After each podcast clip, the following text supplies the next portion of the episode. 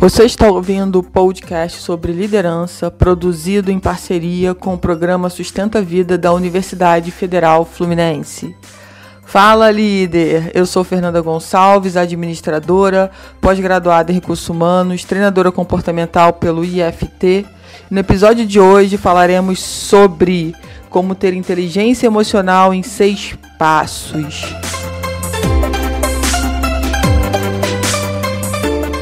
E aí, você sabe o que é inteligência emocional? Muito se fala sobre o assunto já há muitas décadas e a gente precisa sempre voltar a esse assunto para que a gente entenda se realmente a gente é inteligente emocionalmente. Então, inteligência emocional é a capacidade de administrar as próprias emoções e usá-las a seu favor além de compreender as emoções das outras pessoas, construindo relações saudáveis, fazendo escolhas conscientes e adquirindo uma melhor qualidade de vida. Será que de verdade a gente é inteligente emocionalmente? E aí, vendo um vídeo do Wendel Carvalho, que é um treinador comportamental que eu modelo muito, eu gostaria muito de compartilhar com vocês esses seis passos que ele fala e que para mim faz todo sentido e a gente precisa realmente aprender, reaprender, prestar atenção se de verdade a gente vem administrando as nossas emoções, né? E às vezes a gente confunde muito emoção com sentimento. A emoção, ela acontece em milésimos de segundo. Você, você não consegue controlar, mas você pode administrar, se autoconhecendo buscando entender o que, que acontece com você. E isso é fundamental para que a gente busque a nossa inteligência emocional. Então, um dos passos, né? Vamos começar com o primeiro passo. E ele fala do seguinte, o Wendel Carvalho, né? Descubra qual emoção que você deve acessar e para qual finalidade. E aí, quando ele fala sobre isso, como assim, Fernanda? Qual emoção eu devo acessar? O que ele está querendo dizer é que a gente pode acessar as nossas emoções. Como? Através da respiração, através de lembranças, através de música, através de uma série de situações que você vai aprendendo. Então, por exemplo, se você sai do trabalho extremamente estressado, né, mas você vai chegar em casa, você vai encontrar o seu parceiro ou a sua parceira de vida que está ali te aguardando, por exemplo, para um jantar super especial. Como é que você muda esse estado emocional? Porque você saiu super estressado, você discutiu com seu superior imediato, foi uma discussão muito feia, muito brava. E se você chegar com esse estado emocional em casa, você com certeza vai estragar o jantar você com certeza vai estragar o que tinham preparado para você, para vocês naquele momento, naquela noite. Então, como é que você muda? Muitas vezes dentro do seu carro, antes de entrar em casa, você pode trazer à tona uma lembrança feliz de um momento que vocês tiveram, de um momento da infância, enfim, qualquer momento feliz que vá te trazer exatamente as emoções que você precisa sentir, para que quando você pise na sua casa, né, encontre o amor da sua vida, que você possa estar na mesma vibração que ela, feliz por estar naquele momento, feliz por estar jantando, né, por, por voltar para casa. E muitas vezes a gente abre mão de acessar e de mudar o nosso estado emocional porque a gente acredita que a gente não consegue, que a gente não pode. Então, o que, que acontece quando uma pessoa está muito estressada, triste, de mal com a vida, né? Geralmente, ela tem um, um, padrão fisiológico, né? Qual é o padrão fisiológico? É a postura mais encurvada, mais para baixo, a cara fechada, não sorri, né? Tem às vezes marcas de expressão, elas ficam mais acesas, enfim, e você percebe que aquela pessoa não tá bem, né? Você já vê pela, pelo padrão fisiológico dela que não tá bem. E a gente já sabe que vários estudos já foram feitos em Harvard e que a gente consegue mudar o nosso padrão fisiológico, né, das poses de poder, do quanto que isso muda internamente os nossos sentimentos, as nossas emoções. E a gente precisa aprender a usar isso a nosso favor. Eu falo isso muito no Day Training, a gente fala muito sobre a nova comunicação, o quanto que estudos vêm sendo feitos, né, com relação aos nossos padrões fisiológicos, o quanto que a gente pode mudar isso. E às vezes as pessoas têm acesso a essa informação, sabem, mas não usam quando precisam usar. Então, poxa, se você saiu do trabalho estressado, triste, chateado, aconteceu alguma coisa, às vezes o contrário na sua vida pessoal, te deixou triste, angustiado e você precisa muitas vezes encarar uma reunião que é importante para você no trabalho, você precisa acessar um outro estado emocional para que aquela reunião seja produtiva, seja positiva para você. E a gente precisa treinar isso, porque isso está nas nossas mãos, nós podemos fazer. Então descubra como que você pode, às vezes uma música, gente, como que a música tem o poder de alterar isso na gente, né? de mudar é, o, o estado emocional que a gente está. É muito importante. Então, assim, se você tem é, essa questão com a música, muita gente tem, né? Escuta uma música, fica feliz, escuta tal música, fica triste. Então, assim, você já sabe quais as músicas que vão mudar o seu estado emocional e que você pode estar usando, dependendo da situação. Segundo passo que ele fala: não se preocupe com o que os outros vão dizer para você. E essa é uma também das questões que eu falo muito nos meus treinamentos, nas minhas palestras. As pessoas estão muito preocupadas com o que as outras pessoas vão falar delas. Ah, mas se eu fizer isso e errar, o que as pessoas vão falar de mim? Ah, mas se eu abrir um negócio e a empresa quebrar, o que vão falar de mim? Ah, se eu prestar um concurso e não passar, o que as pessoas vão falar de mim?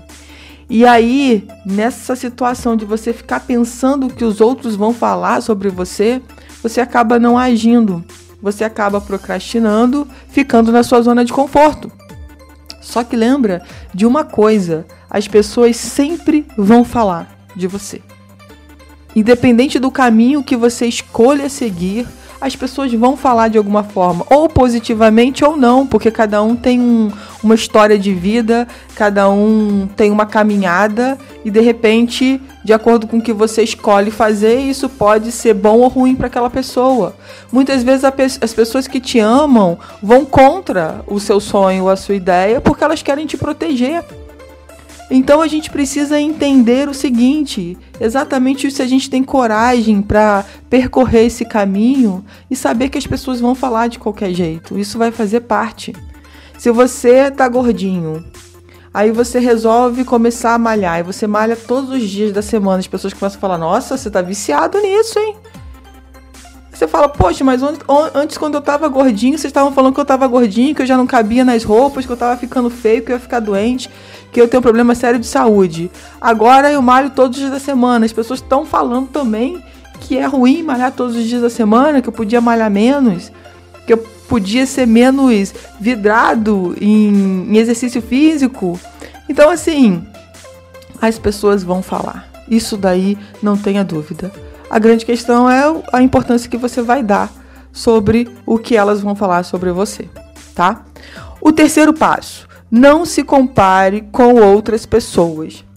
Hoje a gente tem a questão da internet, né? E aí a gente consegue olhar para as pessoas que já estão um pouco à frente da gente, que já, que muitas vezes já percorreram o caminho que a gente quer percorrer.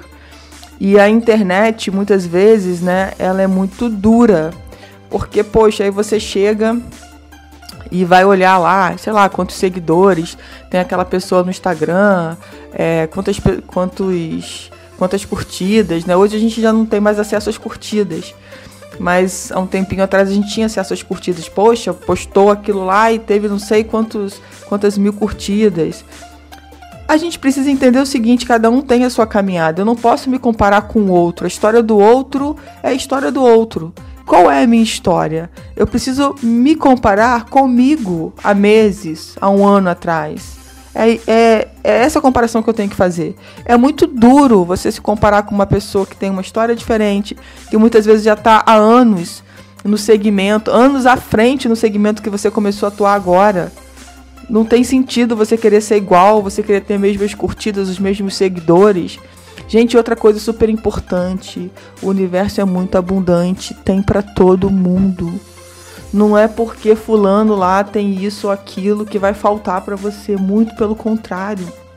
Tem para todo mundo, basta, basta a gente querer acessar a abundância e não a escassez. Então, não se comparar com os outros é é fundamental. Isso mostra o quanto a sua inteligência emocional está sendo muito bem desenvolvida. O quarto passo, ressignificar eventos, situações na nossa vida. É, vamos pensar no seguinte, né? Bateram no seu carro. Sei lá, você estacionou o seu carro, quando você foi buscar o seu carro na rua, estava lá todo amassado. Aí você começa a xingar, a berrar, a perguntar se alguém viu, quem foi o filho da mãe que bateu aqui no meu carro, que deixou meu carro amassado, nem deixou um telefone de contato para a gente poder conversar. E você fica se questionando por que no meu carro, por que fizeram isso, será que eu fiz mal a alguém, por isso que eu estou recebendo isso? Ao invés de simplesmente entender o seguinte, só vão bater em outro carro. Bateram no carro porque eu tenho carro. Então tá, vamos mandar consertar. Não posso consertar agora, vou consertar daqui uns meses. Mas ficar sofrendo, ficar remoendo, ficar olhando aquele carro batido na sua garagem sofrendo, sabe? Como se fosse um ente querido. Eu acho que a gente pode começar, com certeza, a ressignificar muitas situações na nossa vida. Será que realmente vale a pena ficar nesse sofrimento? Ah, o pneu do meu carro outro dia aconteceu algo surreal comigo. Eu achei surreal porque nunca tinha acontecido nada com relação a pneu comigo. E aí eu tava com o pneu um pouco vazio, fui até, né, um, um lugar para poder olhar o pneu e o cara falou: "É, tá vazando, vamos vamos consertar". Beleza, consertou o pneu. Eu voltando para casa, eu passei num paralelo que tava fora do, do do rumo ali da, da rua, estourou um, um pneu na frente. Aí eu falei, cara, não acredito. Acabei de consertar um pneu, agora estourei o outro, rasguei o outro. Aí uma pessoa muito boa tava passando pela rua, trocou o pneu para mim, porque eu nem sei como eu começaria a trocar o pneu do meu carro. Ela trocou o pneu, colocou, né, tirou o pneu rasgado, colocou outro pneu, agradeci, fui embora, voltei lá na loja. Aí o rapaz falou: "Ué, o que que aconteceu?" Eu falei: "Agora é o outro pneu". Então, assim, podia ter ficado com raiva, podia ter ficado com ódio, mas eu fiquei pensando, poxa, o que, que a vida quer me mostrar com isso? O que, que eu tenho que aprender com isso? Faz parte. Não adianta você ficar chateado, ficar angustiado, ficar xingando, porque não vai resolver nada. Não vai consertar os pneus, não vai desamassar o seu carro. Então, que a gente aprenda a ressignificar. Eu estou dando exemplo de um carro, mas pode ser qualquer evento na sua vida. Qualquer evento. Então, pensa como que você tem encarado esses eventos na sua vida? Dê um novo significado para isso. Isso vai fazer com que você realmente demonstre o quanto você é inteligente emocionalmente. E aí o quinto passo, né? Aumente o seu nível de resiliência. O que, que você tem feito, né, com os desafios que têm acontecido na sua vida? Será que de verdade você tem encarado como desafio ou como problema? Né? Se hoje eu trabalho numa empresa eu sou contratada para resolver problemas. E as pessoas estão reclamando porque elas estão cheias de problemas.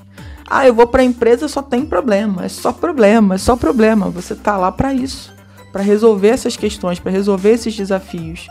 Tem muita gente que queria estar tá trabalhando e você está trabalhando e você está reclamando. A gente precisa aumentar o nosso nível de resiliência e, obviamente, é, evitar cometer erros antigos. Eu posso cometer novos erros, isso é importante. Mas velhos erros não, repetir os erros não. E cada vez que eu consigo, obviamente, resolver, dar a solução para novos desafios, eu aumento a minha resiliência. Cada vez, por exemplo, que eu vou fazer uma série nova, é, que eu me desafio numa atividade física, eu aumento a minha resiliência. Porque na maioria das vezes, quando o professor passa sério, eu penso assim: nossa, eu não vou conseguir. Isso é muito difícil. Está piorando o negócio. E eu vou lá, faço e consigo. Isso aumenta a minha resiliência de uma forma geral na minha vida. E o sexto passo é termine tudo que você comece.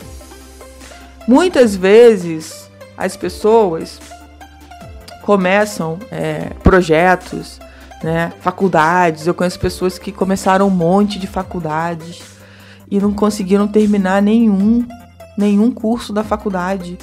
Simplesmente começa, começa, aí vem um desafio maior, desiste, para, daqui a um tempo volta a tentar um outro. Você precisa aprender a terminar o que você começa. Não é só fazer o facinho, não é só fazer o que você ama fazer. Você tem que encarar os desafios que não são tão legais e que você não ama fazer. Faz parte da vida de qualquer um. A gente não faz só as coisas que a gente gosta, a gente faz o que é importante fazer, o que é necessário fazer. E nisso, no que é importante, no que é necessário, tem uma série de eventos que a gente não, corre, não curte fazer, mas que é necessário que a gente faça. Então, que a gente tenha é, clareza para entender que a gente precisa sim começar e terminar, ter coragem para encarar é, esses desafios e falar, poxa, eu comecei, eu vou terminar, eu não vou deixar nada pela metade, não. Porque cada vez que você deixa pela metade, você enfraquece o seu poder de fazer algo de novo, novo, que você inicie e termine.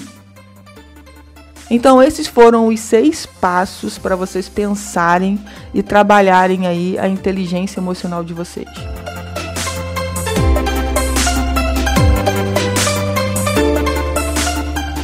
Você ouviu mais um episódio do podcast sobre como ter inteligência emocional em seis passos do programa de extensão Sustenta a Vida da Universidade Federal Fluminense. Caso deseje enviar alguma mensagem ou dúvida a um de nossos especialistas, basta escrever para podcast@sustenta-vida.com, colocando no assunto da mensagem o nome do especialista desejado. Para mais informações sobre nossos projetos, acesse sustenta-vida.com, nosso-ead.com e fernandatreinadora.com.br.